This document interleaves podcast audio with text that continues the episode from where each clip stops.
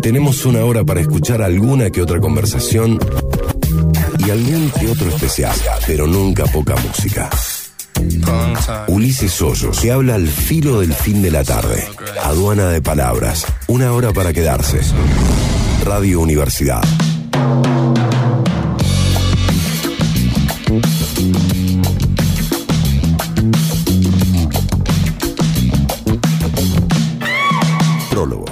Mi nombre es Ulises Hoyos Lozano. Desde ahora y por el marco de una hora, vamos a abrir esta aduana de palabras en la tarde de la radio. Hoy, en modo música, escucharemos a esos audaces que, sin ser cantantes, se dedicaron a sacar discos y alguna que otra buena canción pegaron. Sonará en tu cabeza César Pucheta con una historia de un boxeador que pegó un cross, pero tan, pero tan efectivo que ese cross se convirtió en un hit. Mientras tanto, las entrevistas de hoy van con el multifacético políglota, amante de la radio, baterista que va al frente como nadie, Michel Peroné, en la primera media hora. Mientras tanto, en la segunda media hora, vamos a subirnos a las tablas de Córdoba, porque si algo es Córdoba, es tierra de teatros y con ellos buenos actores. Hoy hablamos con Lucas Solé, un exponente del medio. Esto es Aduana de Palabras, programa 22, un programa hecho para escuchar. Sean bienvenidos. Aduana de palabras. Ok. En Instagram, solo contenido exclusivo y algún que otro sorteo. Aduana de palabras OK. En Instagram.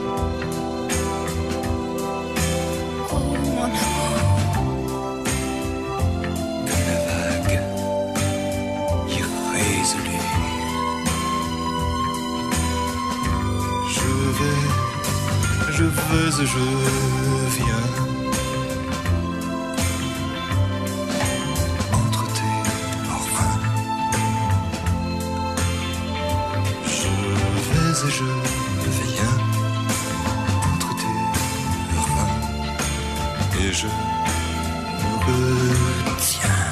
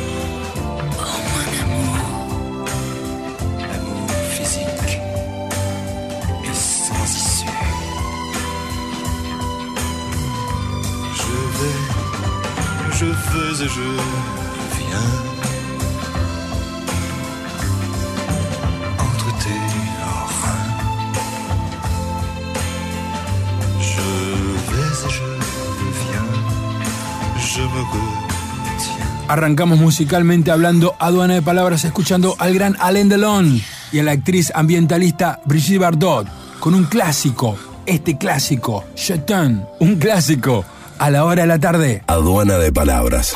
El sábado es para escuchar.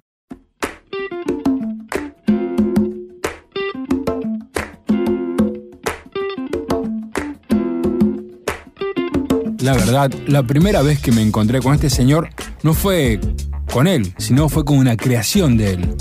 Luego supe que era el baterista de Riff y el productor de bandas como Virus o Violadores. Señores, señoras, de pie, ahora en el aire de Adona de Palabras, el gran Michel Peroné. ¿En qué momento de la mañana te encuentro, Michel? Ah, momento de media mañana, tranquilo. Estoy acá en el jardín de mi casa, relax. Qué hombre versátil que sos, Michel, ¿eh? Es increíble eh, por dónde, o sea, no se sabe por dónde agarrar tu vida. ¿Estás conforme con tu vida? Eh, qué sé yo, más o menos. más o menos. Más o menos. Estaría bueno tener más guita. Siempre. Me gusta hacer muchas cosas, pero estoy más enfocado a la música, a pleno, ¿viste? Estoy con, ahora reedité, reeditamos con Stuka eh, a toda máquina en CD. Sí. Y bueno, estamos con, con, con el disco ese que lo estamos vendiendo por Mercado Libre y es, y es una edición masterizada y con, con- tiene un bonus track también, eh, un remix de, de Gangster, que es un tema así muy, muy copado. Pero bueno, y estoy haciendo eso y el nuevo disco que te pasé un, par de temas recién, que es- estoy haciendo con, con mi banda, con Humanoides Disidentes, Sí. que se va a llamar como si no hubiera mañana, ¿viste? y es este, justamente es alusivo a esta tierra donde, donde vivimos, ¿viste? la tierra del sin mañana. Está bien claro el mensaje. bueno, y este, ese disco lo vamos a estar sacando, ya está, está todo terminado, está, lo estamos masterizando ahora, eh, se está armando el, el arte de tapa y va a salir por Spotify y también un, un tiraje muy limitado de, de, de CDs también. Todo eso va a estar antes de fin de año. Bien, ¿y esto lo estás haciendo de manera independiente o tenés una discográfica atrás? No, muy probablemente se lo, lo editemos por Pop Art Música, Pop Art Discos, Bien. es, es uno de los sellos, va, es, es la compañía de disco más, más importante del, del momento acá. Exacto. Este, así que estamos, estamos ya planeando algunos videos que vamos a hacer. El mes que viene, en octubre, vamos a estar en, en The Other Place, en un festival que se llama Metales Brillan al Sol, Bien. Y una- que lo hace un amigo mío, que es un festival así medio rifero. Y después a fin de año vamos a estar en otra tienda. Lo de fin de año va a ser con, junto con Stuka. Bien. Con Michelle Stuka, Michelle Stuka y los humanoides. Y vamos a hacer, eso va a estar muy bueno ese show, vamos a hacer temas, obviamente temas de riff, vamos a hacer a toda máquina, casi todo el disco vamos a tocar, vamos a hacer algunos temas de los violadores también, un poco en homenaje a Pil que se nos fue, va a haber un poco de las dos bandas, de- o sea, de, de riff y de, violadores, ya hicimos esta propuesta antes y salió bárbaro. Stuka así a full, así con una, hormiga de mente. Fuiste el, el impulsor del punk en Argentina. ¿Qué se siente? Porque yo venía, yo venía de antes de eso. Y Claro. Hicimos en Francia con, con unos amigos una banda que se llamó Straballo. Y fue la primera, digamos, estaba en la primera camada de toda esta movida punk que hubo en los años 70. O sea, esto salió, fue al mismo tiempo que los Pistols, que, los que Clash, que todas esas bandas, pero en Francia, ¿no? De hecho grabamos el, el primer disco lo grabamos en Londres, en Matrix Studios, que es un lugar legendario hoy. Después también ah, hicimos, eh, grabamos el segundo disco en París, en el, en el Chateau de Rouville, que era un castillo de, donde grabó, donde se grabó Honky Chateau, que era el, disco de Elton John, gra- grabó Bowie en ese castillo, fue un castillo del siglo XVIII que, que tenía una acústica formidable y fue uno de esos estudios de moda de los años 70, ¿no? Fue increíble. Wow. Así que ya te hicimos numerosas giras con esta banda, con Extraval, hicimos una gira de toda Francia con, con The Jam, ¿te acordás de The Jam? The Jam era una banda Sí. medio punk, pop, de esos años también. Bueno, así que yo ya venía con una, con una onda recontra punk, eh, digamos que puse también ese ingrediente, ese sonido que yo tenía, eh, lo aporté a riff. No solo la forma de tocar de la batería, sino que hay, hay muchos temas que tienen connotación muy punk, ¿viste? y arreglos muy especial, muy muy que vienen de esa de ese palo, ¿viste? Como Mal Romance, por ejemplo, Sí. el tema de riff, que era re punk en realidad. Sí. ¿Qué sé yo? El asunto que por eso después me enganché con los, con los violadores acá y produje el primer, el primer disco de ellos y luego me, cuando yo estaba en España me mandaron a buscar para que venga y produzca el tercero que es este Mercado Indio así que toda mi cosa con el punk es de, lar- de larga data Claro. y de hecho el disco que hicimos con Stuka que se llamó A Toda Máquina desde el 83 84 84. 84. Bueno, ese disco es un disco de punk metal para mí. O sea, la, la mayoría no tenga. Si hubiera que ponerle alguna etiqueta sería eso. ¿no? Así que no, es, es un estilo y una onda. Es la un poco la sublimación del espíritu del rock, ¿viste? Diría, Claro. eh, absolutamente eh, contra lo establecido todo el tiempo. ¿viste? Ese instinto de rebelión que, que, muchos... Por eso nació Claro. que volvió a recuperar ese sentimiento en el rock que había al principio, ¿entendés? Por eso eh, tomó su lugar en Inglaterra y en muchos otros lugares, ¿no? Y decime, ¿en, en qué lugar convive eh, un precursor del punk con un precursor de la... eh, no sé si es precursor, pero armaste una radio de tango, muchos colores dentro de esa paleta, en esa cabeza. ¿Cómo es convivir con, con una persona así? Sí, no, porque a mí me gusta, me, me, apasiona la música. Bien. Y nada, lo del tango me surgió de que un momento tenía ganas de escuchar, hay cosas que me encantan del tango. Y justamente en un, un momento decía, se dicen amigos, che, ¿cuál es el dial del tango? Yo venía de, vivir en Europa unos cuatro años y volví acá y nadie me dice, no, no hay un dial de tango. ¿Cómo que no? Digo, quiero escuchar ahora un tango, ¿no es posible? No, no, me tenía que esperar la audición de fulanito a tal hora, no sé qué día. No, no, yo quiero escucharlo ya mismo. ¿Qué te pasa?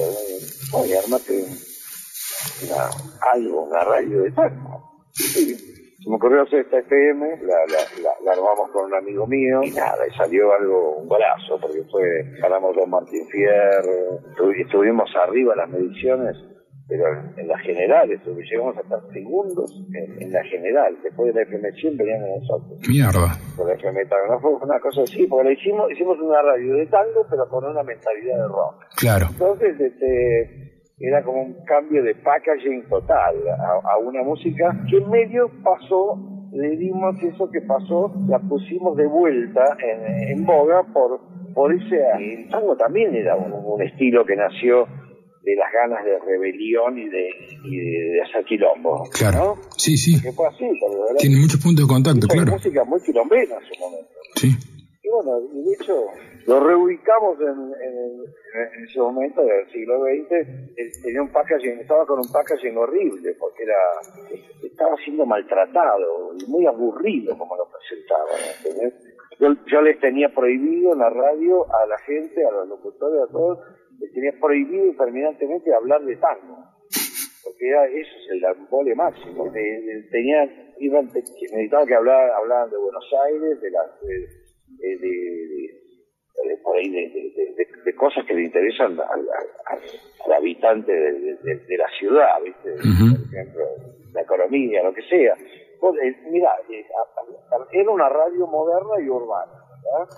Y en la cual, por ejemplo, hablar de tango no. Por eso están, está lleno de libros y eso. Aquí, entonces hablamos de otras cosas, lo que le interesaba a la gente de la actualidad y demás. Y el resto de la música hablaba por sí sola. Y eso fue lo que me, lo que le encantó a la, a la gente. Mira, acabas de tirar un latiguillo. Moderna y urbana. ¿Sabes todas las radios que se pueden hacer solamente con esas dos palabras? Moderna y urbana. Sí, sí. Y sí, hay algunas que se captan de hacer eso, pero no hacen, de verdad. Claro. Pero bueno, a mí, eh, en la radio no, me da más bola ahora. ¿Estás escuchando algún programa de radio que te guste?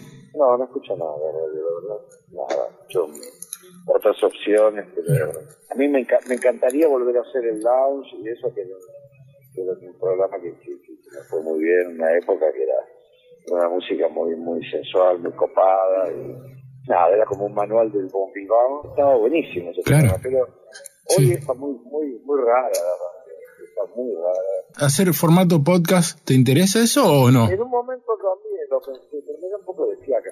Yo tengo todo para hacer eso, acá tengo un estudio mi casa, tengo todo. Pero viste, hacerlo porque sí, Y no. yo con la radio grave, pero no es como con la música. Con la radio, si hago radio, tengo que ganar guita.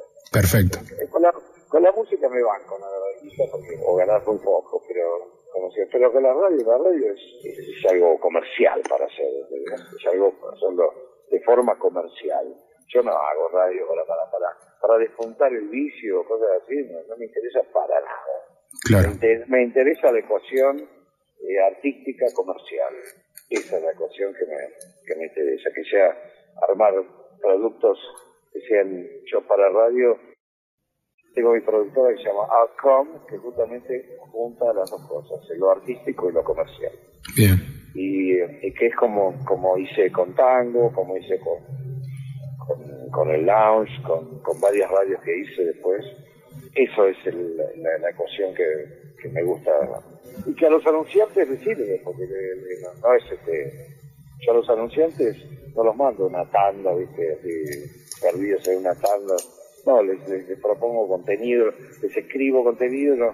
Para mí, los contenidos que escribo para radio son, son como canciones, ¿viste? Los, los- los- los desarrollo y los armo y les hago trajes a medida a las marcas.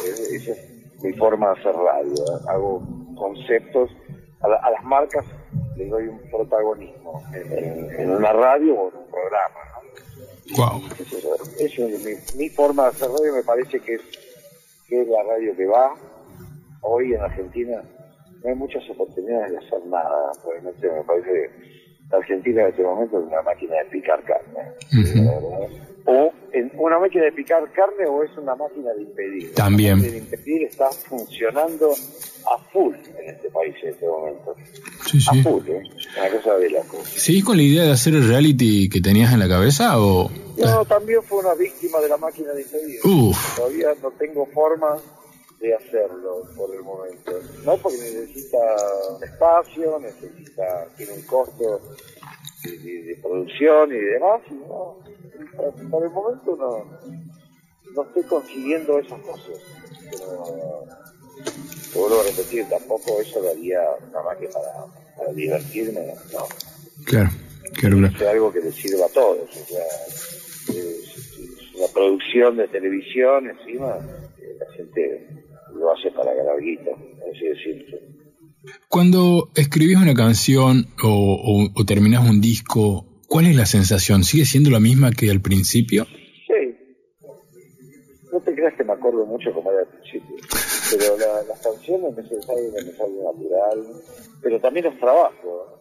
Sí, claro. veo Algo que digo, esto puede ser algo, empiezo por idea con una idea y veo que puede ser algo interesante, algo copado, ¿no?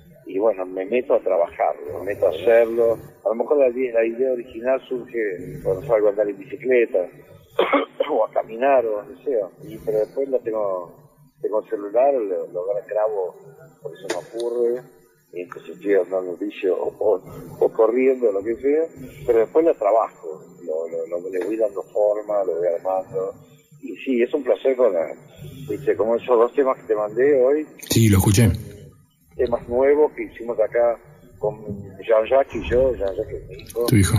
eh, lo hicimos entre los dos, prácticamente con, con- y después este, lo terminamos y lo, lo mezclamos en lo de un amigo mío que está acá cerca, que tiene un estudio un poco mejor que el, que el mío.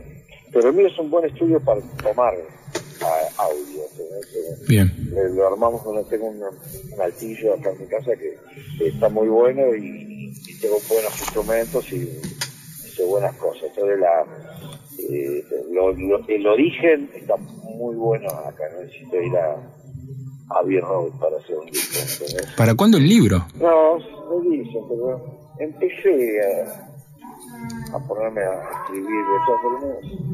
me da fiaca. Me, me da que me da, me da un poco de vergüenza también. ¿En serio? Soy un, soy un gran lector, ¿no? me gusta mucho, leo muchísimo. Pero, más, ahora estoy redescubriendo a, a Hemingway. Ajá. Bueno, yo un un libro de Hemingway ahora, Fiesta.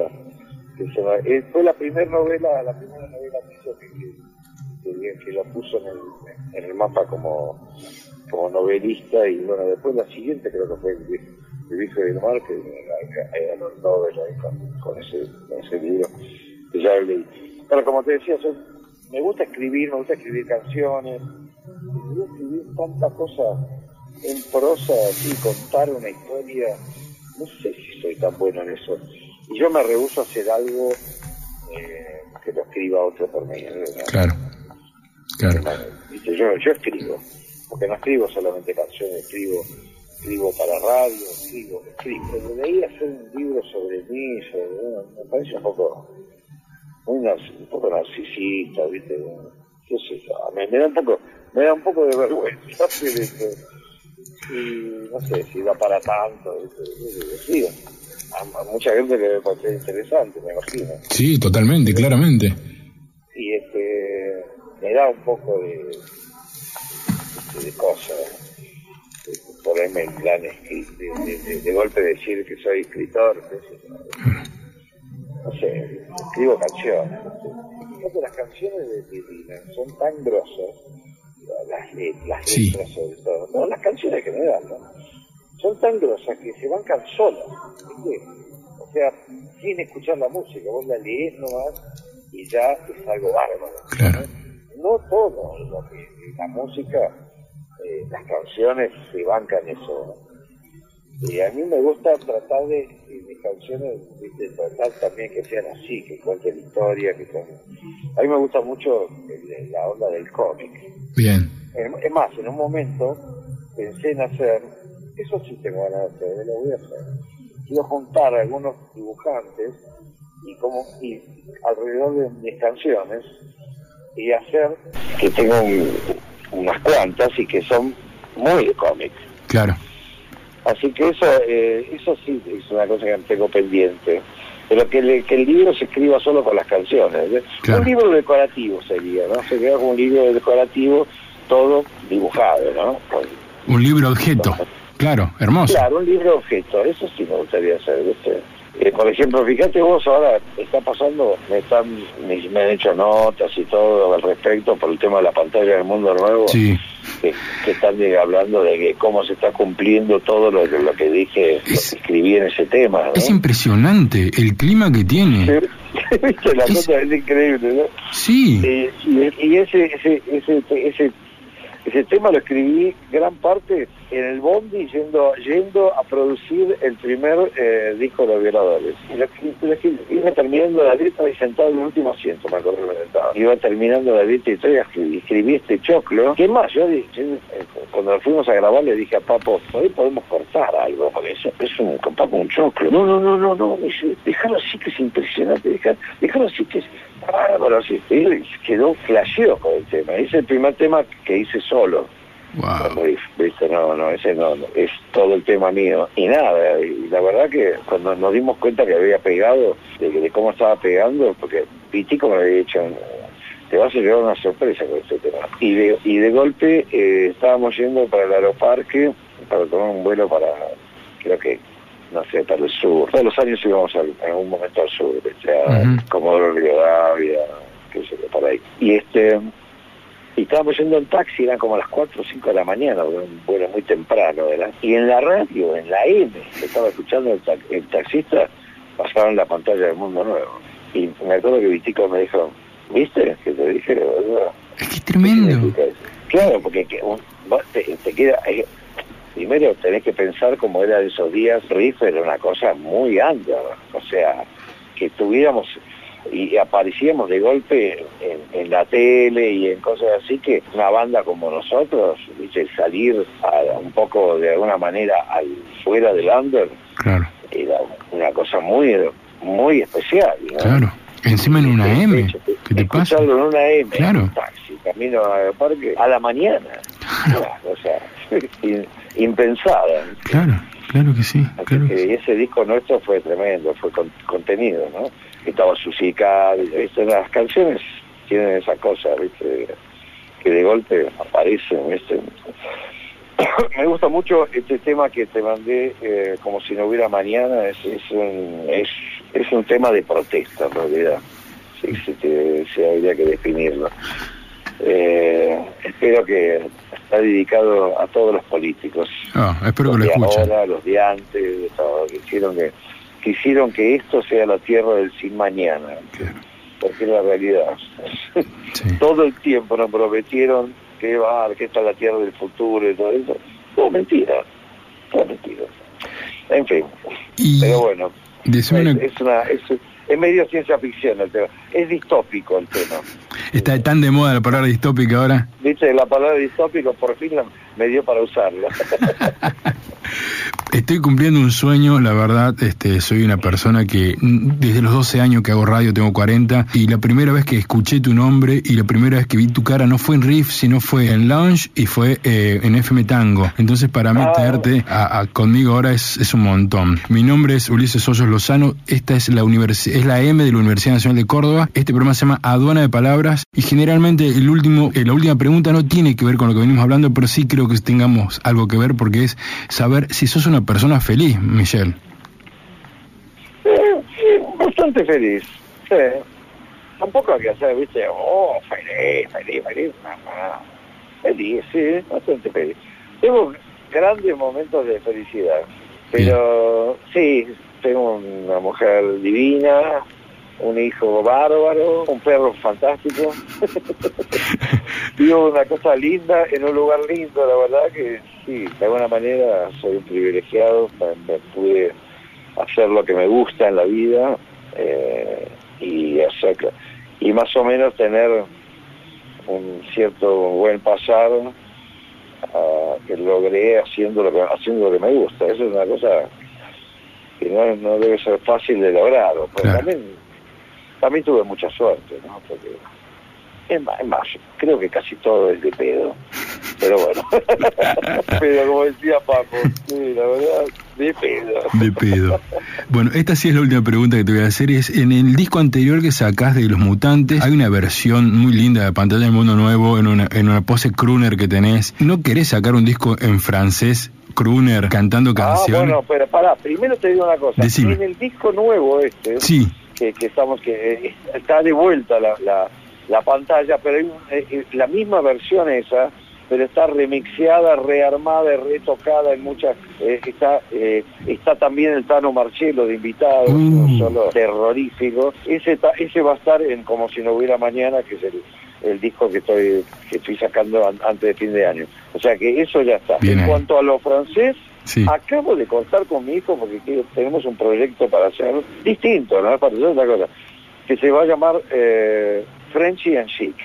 Ah, estamos haciendo, bueno, por, después, este, después te mando, si querés lo puedes pasar en la radio, después te voy a mandar un tema que hicimos que está también dentro de este de este concepto, eh, está dentro del disco este nuevo, que es, que es una versión de la vie, eh, Je, je ne regrette rien es un bien. tema de, de hecho en una forma así funk metal, que está buenísimo. Y sí, te, eh, respondiendo a tu pregunta, sí, tengo, vamos a hacer este disco, se va a llamar French and Chic, que vas a hacer todos temas en francés, nada más. Wow. Y, y temas, va a haber muchos temas de, varios temas de Serge Gainsbourg, va a haber, va a haber algunos temas de, que fueron hechos por minas nada más, y que eh, siento que puedo hacerlos yo ahora. eh, hay un tema de, de François Dardy que, que me encanta, que lo que lo quiero hacer en- eh, bueno no, no creo que no, creo que no lo hizo nadie en, en- eh, voz masculina ¿no? Claro. que es eh, un tema un tema que se llama Comment te dire adieu como decirte adiós que está buenísimo que es así muy pop muy de los 60s está re bueno para hacerlo versionarlo así que Bueno. hay un tema de, de- un tema de Serge Gainsbourg que está buenísimo que es muy de rap que se llama My Lady Heroine mi, mi, Lady Heroína que está buenísimo eso lo vamos a hacer también otro tema de Serge Gainsbourg que se llama Je suis venu te dire que je m'en vais. Vine a, decirte que me voy. ¿Viste? Ya el título. Yo te voy a decir una cosa, me voy. Era, claro. era así el flaco. ¿viste? Vine a decirte, decir, ¿para qué mierda venís a decirte, a decirme que me voy? Claro. Ah, Terrible garca. Hermoso. Michelle, te mando un abrazo grande y cuando tengas ese disco dando vueltas por ahí te vamos a llamar también, dale. Sí, sí, sí, va a estar, que va a estar buenísimo. Pero ahora, ahora se viene como si no hubiera mañana. Estén atentos porque va a salir en, en Spotify antes de fin de año seguro. Excelente, ¿eh?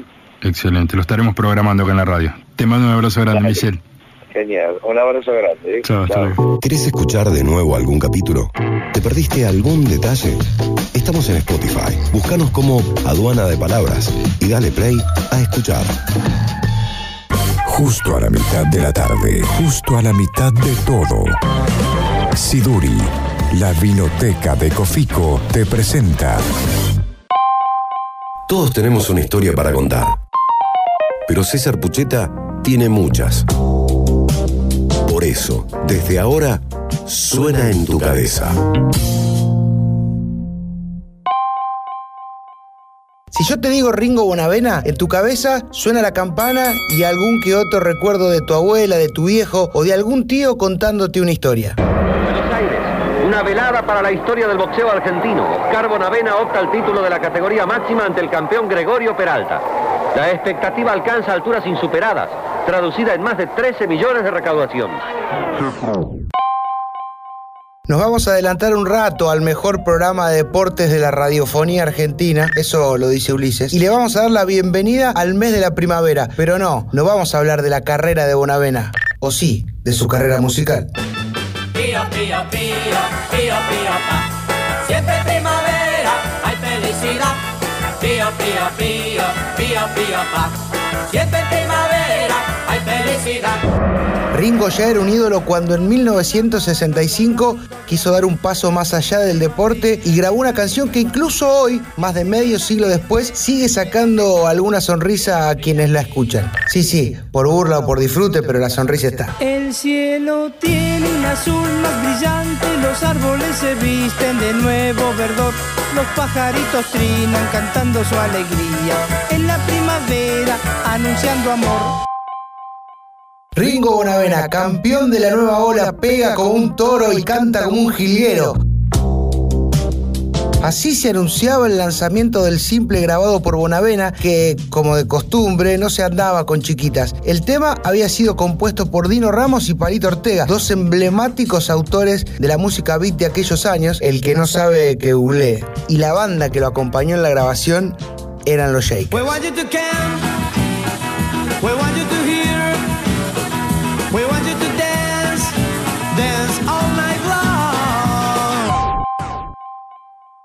Bonavena se bajó de los escenarios mucho más rápido que lo que sus rivales tardaron en bajarlo del ring. Todavía le quedaba recorrer eh, una de las etapas más gloriosas de su historia como deportista que iba a extenderse durante 10 años más.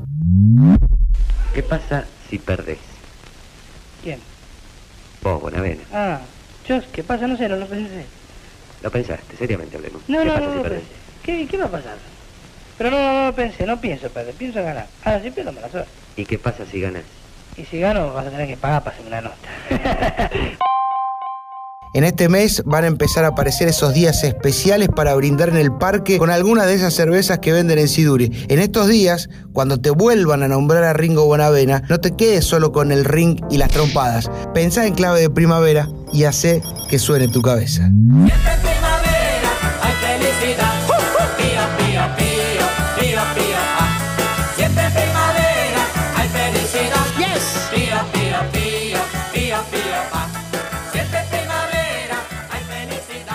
Búscanos en las redes, arroba siduri.vinoteca. Vine por la música, me quedé por las conversaciones. Aduana de Palabras, Radio Universidad.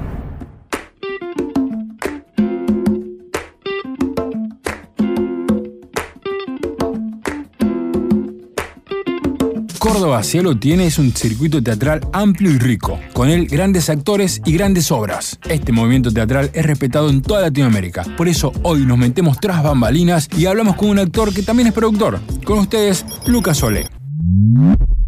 Eh, hola Lucas, ¿en qué momento del día te encuentro? En el momento de la, ma- de la media mañana. ¿Y qué implica eso? Y eh, en, en el mundo de, de las artes escénicas es el, el momento de distensión, porque habitualmente en teatro se ensaya por la tarde, por la noche, las mañanas suelen ser libres, al revés del mundo.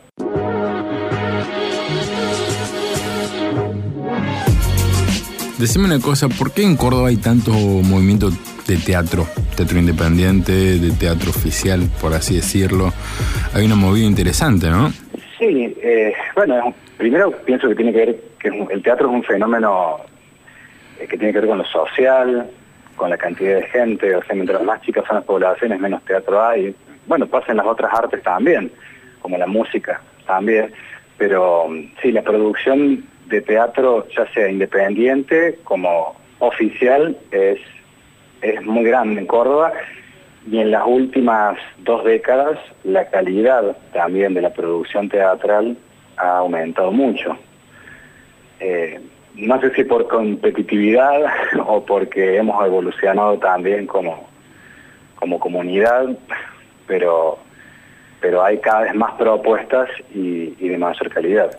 Eso también quiere, habla un poco de los recursos que, que uno tiene, ¿no? O sea, si, lo, si me pongo en comparar, por ejemplo, las últimas Olimpiadas con los deportistas argentinos y el teatro independiente, o sea, cuando te das cuenta que cuando más plata le pones a una cosa, puede que ande un poco mejor. Sí, sí, por supuesto. Cuando hablamos, cuando utilizo la palabra producción, eh, no solamente tiene que ver con el dinero, pero sí con una especie de evolución, ¿no? Mientras más experiencia, también se, se generan más también puestos de trabajo, eh, se, genera, o sea, el teatro es un modo de vida también, o sea, es una filosofía de vida, una forma de relacionarse y, y en eso influye mucho en si voy a decidir o no dedicarme al teatro como de manera profesional. Entonces, cuando aparece lo profesional aparece también lo económico y por supuesto este, eso te permite, muchas veces el teatro independiente, por ejemplo, se ensaya a la noche porque generalmente los teatristas tienen otros trabajos este, relacionados con otras cosas porque no genera la moneda necesaria para poder vivir de eso. Eh, o sí, en algunos casos excepcionales, si empieza a ocurrir, hay gente que se dedica al teatro este, para niños, para niñas, eh, o se dedica a enseñar también a la parte de educación, de formación. Son formas que permiten eh, poder sustentarse eh, económicamente y profesionalizarse. Claro. Eh, en mi caso, por ejemplo, la, la, la parte profesional está apuntada directamente a la, a la parte técnica. O sea, yo, digamos, mi, a pesar de que hago cosas artísticas, este, como diseño o, o la actuación o diferentes cosas que tienen que ver directamente con lo artístico, eh, yo vivo principalmente de la, de la técnica. En algunos casos también de la producción de, de teatro, también eso me genera ingresos y me permite eh, profesionalizarme, seguir formándome y seguir creciendo y haciendo cada vez mejor lo que, lo que hago, ¿no? Bien. ¿Y cómo es trabajar en los dos lados? Porque haces la parte técnica y también estás en las tablas. ¿Cómo se ve de los dos lados este, esta situación de teatro? Bueno, actualmente estamos atravesando una explosión de actividad en el teatro eh, a la volver a abrirse los teatros y, y- y volver a aprovechar todo el tiempo lo mayor que podemos de ensayo, de producción, de estrenos que se habían retrasado. Eh, la experiencia es la misma en, esto que, en esto que me refiero, que es, se abren los teatros y todo el mundo a laburar de nuevo, eh, tanto en el teatro independiente como en el teatro oficial. La situación es la misma. Eh, por supuesto que como te contaba recién, que hay personas, eh, artistas, formadores que viven del teatro, de las artes escénicas en general, la pandemia les recortó todos los ingresos directamente porque, bueno, no tenían, eh, no eran empleados, sino eran este, profesionales independientes. En mi caso personal, que trabajo en el teatro oficial de Córdoba, que soy empleado de la provincia de Córdoba y trabajo en el teatro real, sí, sí estaba sostenido por el Estado, digamos. O sea, no, no, viví esa, esa carencia total de ingresos. Claro. Eh, en cuanto a lo que me preguntabas de estar de los dos lados, que es los, los técnicos y las técnicas estamos detrás de escena, o detrás del público en muchos casos, eh, el teatro es el mismo, digamos. Yo podría decir que, que, es, el mismo el teatro. Y también me refiero al teatro independiente y al teatro oficial. El teatro es uno solo. Digamos, el lenguaje del teatro que reúne todas las artes, como se dice que es muy cierto, ¿no? Las artes visuales, la música, la literatura, está todo condensado este, en un solo lenguaje que se le llama teatro. Es el mismo. Eh, pero bueno, estar arriba de las tablas implica una especie de desnudez que es más que mostrarse, me parece, que es como dejarse ver adentro, ¿no? Transmitir algo es un compromiso mucho más grande que estar detrás de escena eh, haciendo la técnica o produciendo o dirigiendo. Se pone el cuerpo, la voz, la emoción y transmitir eh, es eh, parte del ritual que tienen las artes escénicas en general. Con la música pasa lo mismo. porque ¿qué pasa? el artista escénico purista considera que el verdadero arte es el que ocurre en el momento. Por ejemplo, en el caso de la música es más claro, la música que está grabada o música envasada, como se suele decir con cierto tono despectivo, no sería la verdadera música. La verdadera música es la que sucede en vivo. Ah, mira con un concepto. Claro, el músico vibrando, tocando, haciendo, eh, pongo el ejemplo de la música porque es más claro, digamos. En estas épocas se ha experimentado el teatro por streaming y el teatro filmado, que los teatristas, muchos teatristas, y yo me incluyo, consideramos que no es teatro eso. Ah, mira. Que el verdadero teatro es el que se vive en el lugar.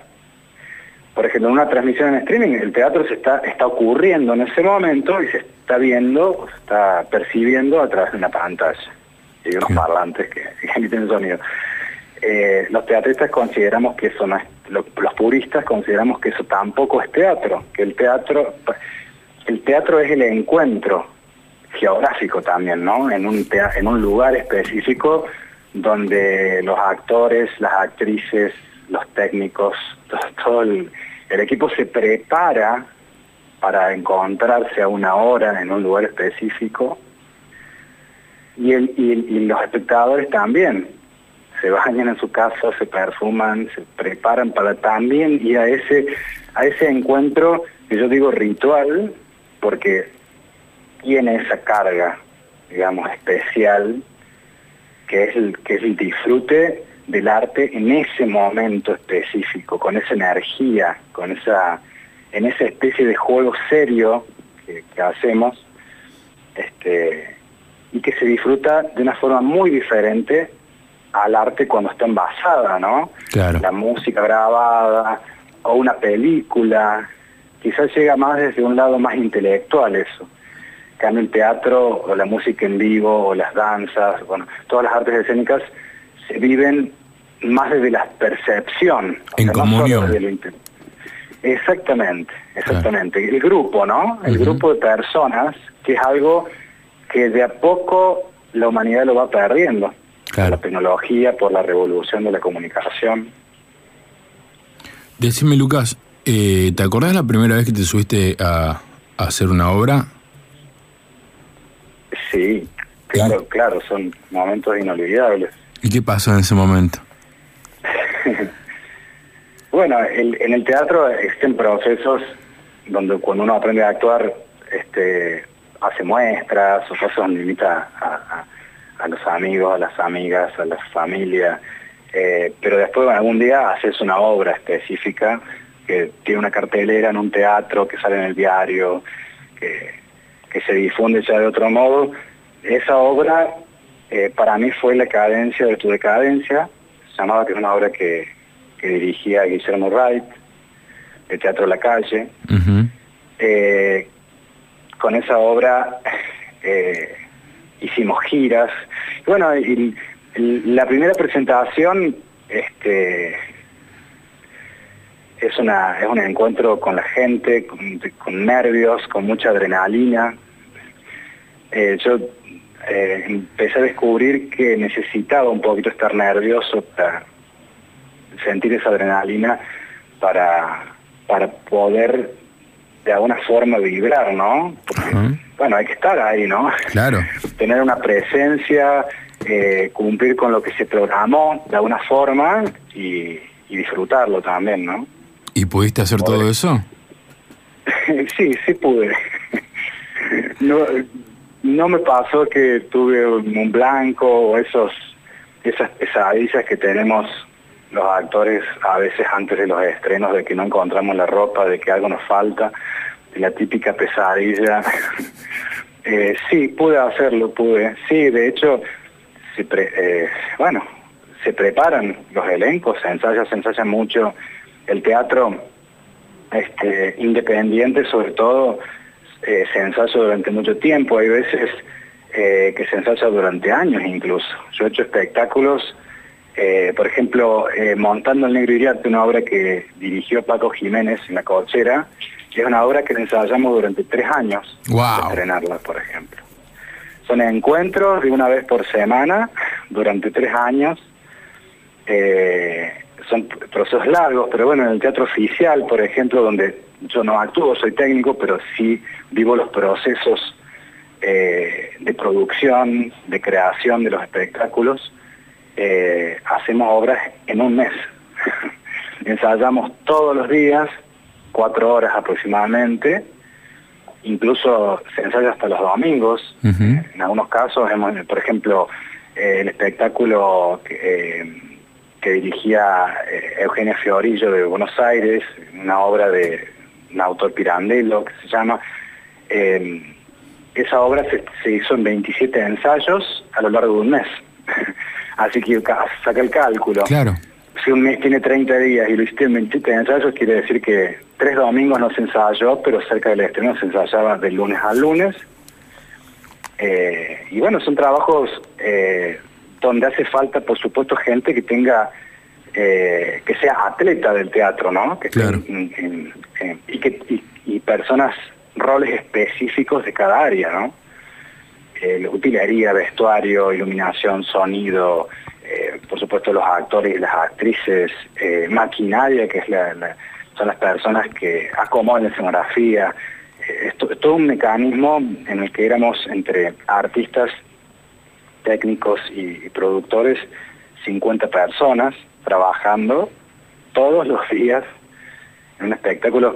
Eso sí es la- eso cambia mucho la diferencia en la forma de producir porque en el teatro oficial hay eh, roles específicos y fondos de dinero, por así decirlo, eh, para trabajar de ese modo y en el teatro independiente no. O, Claro. o o hay, pero es más escaso, digamos. Claro. Entonces nos vamos adecuando a las formas como podemos y pautamos un día a la semana, no todos los días cuatro horas. Exactamente, ahí se reparte. Por supuesto que también el arte creada por gusto, Claro. con la gente que querés, con el tiempo de digestión necesario, tiene otro vuelo, otra poesía, eh, otra profundidad diferente a hacer arte por encargo, por así decirlo, ¿no? Claro. Eh, donde te dicen, bueno, este es el texto, vos sos el director o la directora, a vos te toca, a vos actora, actriz, profesional que pertenece a un elenco oficial, te toca tal personaje,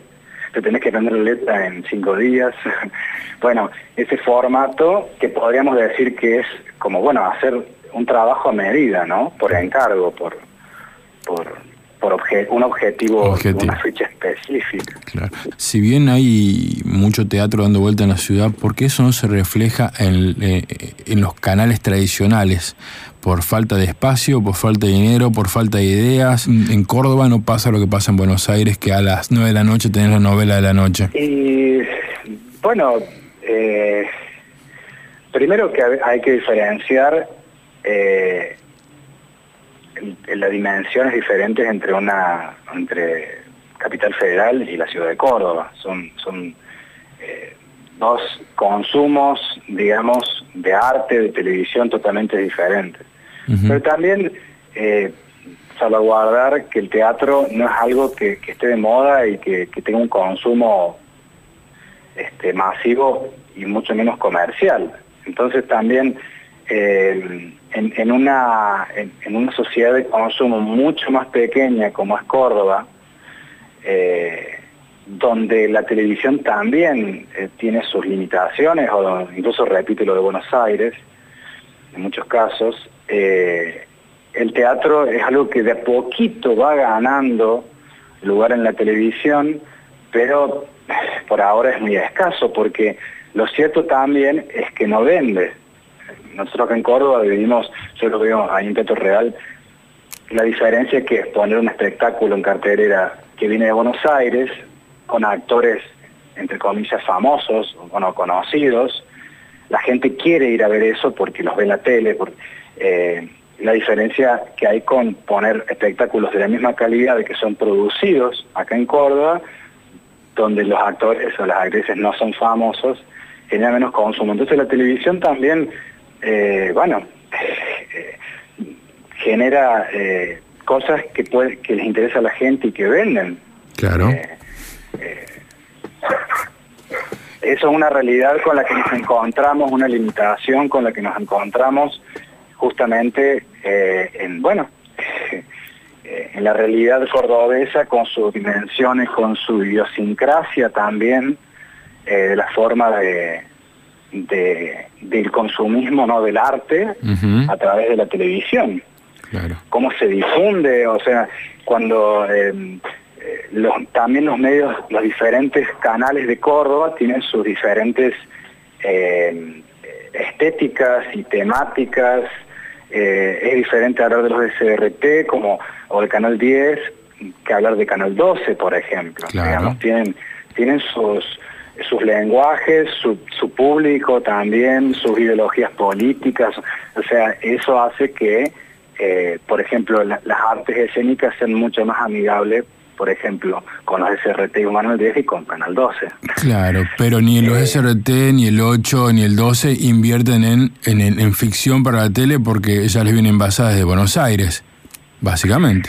Sí, y, es- y quizás sea más económico, me animo a decir. Y Desconozco seguramente, La seguramente. realidad, pero, pero también eh, es todo es un sistema de producción y de ganancias también. Claro. Como hablábamos anteriormente, lamentablemente, eh, el- o sea, bueno, lamentablemente no, en realidad el arte se hace por pasión y por gusto, nadie se dedica al arte por porque esté de moda o porque dé grandes ganancias de dinero. Claro. Esa es una realidad.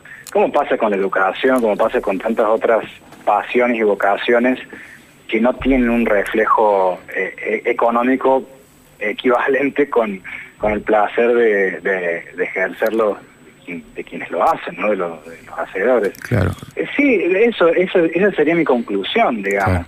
que como no vende, hablamos de, de- del- del, del mercado, ¿no? El mercado de la demanda, de demanda de consumo, este, no, no, no tiene un lugar importante eh, en los medios de comunicación, el teatro. Claro. Te, te preguntaba, o sea, vos me decías recién, o sea, la gente llena los teatros cuando viene algún eh, actor de Buenos Aires porque lo ve en la tele. Ahora, los actores cordobeses eh, tienen un background para ir a Buenos Aires y estar en la tele. Y en algunos casos, sí, a- a- a- se han en- pero se han encontrado un lugar haciendo carrera allá. Claro. Eh, eh, no, no, obviamente Córdoba no es las personalidades de Córdoba no son consumidas en Buenos Aires, a lo mejor tenés excepciones como decir la Mona Jiménez, eh, casos muy excepcionales, digamos que en este caso, bueno, es de la música, pero vale igual porque es una artista. Eh, pero sí, si no, ¿cuán- ¿cuántos? Yo tengo amigos, amigas que se han ido hace años, hace dos décadas atrás a, a hacer carrera en Buenos Aires, eh, donde, bueno, también es mucho más difícil porque hay mucha más competencia eh, artística. Eh, pero bueno, la, la realidad cordobesa es, es también entendible, me parece. O sea, el- o comprensible, capaz que no sé si entendible sea la palabra, que uno comprende por qué eh, hay ciertos lugares en que funciona el teatro y hay otros que no, que no, a los que no se le da lugar porque no, no tiene repercusión en la gente también. Lucas, este espacio se llama Aduana de Palabras. Mi nombre es Ulises Hoyos. Este es un programa que sale los sábados de 5 y media a 6 y media de la tarde por la AM de la Universidad Nacional de Córdoba. Y la última pregunta generalmente no tiene nada que ver con lo que venimos hablando, pero yo creo que sí, porque desde, desde esa pregunta o desde ese sentimiento uno empieza su día y hace las cosas que hace. Y la pregunta en cuestión es saber si sos una persona feliz. Sí, sí, soy una persona feliz porque me dedico a mi vocación y eso es, un- es una de las cosas que, más le falta a este planeta, a esta humanidad, que la gente encuentre su vocación y se dedique a eso. y, bueno, la gente feliz es la que le, aporta cosas buenas al mundo, al mundo laboral, al mundo, eh, a la comunidad, digamos. Eh, una de las cosas que yo amo del teatro y que me hacen feliz es que el teatro es un reflejo, es un reflejo del pueblo. El teatro desarrolla el pensamiento crítico en quienes lo hacemos y en quienes lo receptan también. Poder tener propio pensamiento y no ser una persona alienada por la globalización. Muchísimas gracias, Lucas. A ustedes. ¿Querés escuchar de nuevo algún capítulo? ¿Te perdiste algún detalle? Estamos en Spotify. Búscanos como Aduana de Palabras y dale play a escuchar.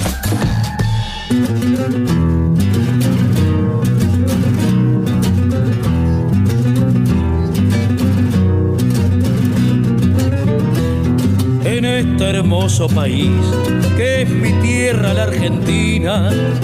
La mujer es una mina y el fuelle es un bandoneón. El vigilante un botón, la policía la cana.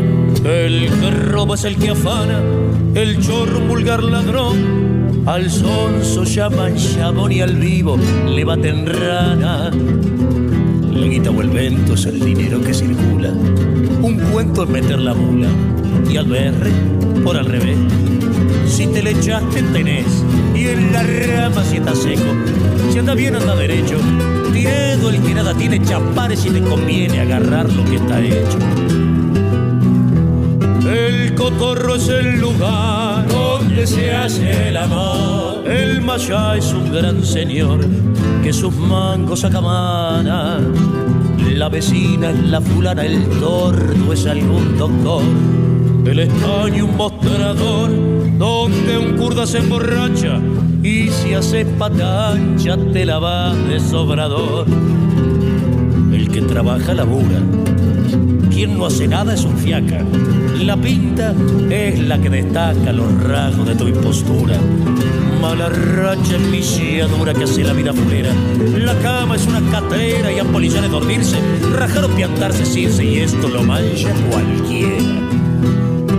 ¿Y qué te van a contar? Ya está todo relojeado. Aquello visto es Junao lo sabe toda mi tierra, che, si hasta la Real Academia, que de parla sabe mucho, le va a pedir a Pichuco. En la tarde de la radio estamos escuchando a Rodrigo de la Serna y su banda Yotibenco. Ellos nos hacen Milonga Lunfarda. Aduana de Palabras por Radio Universidad.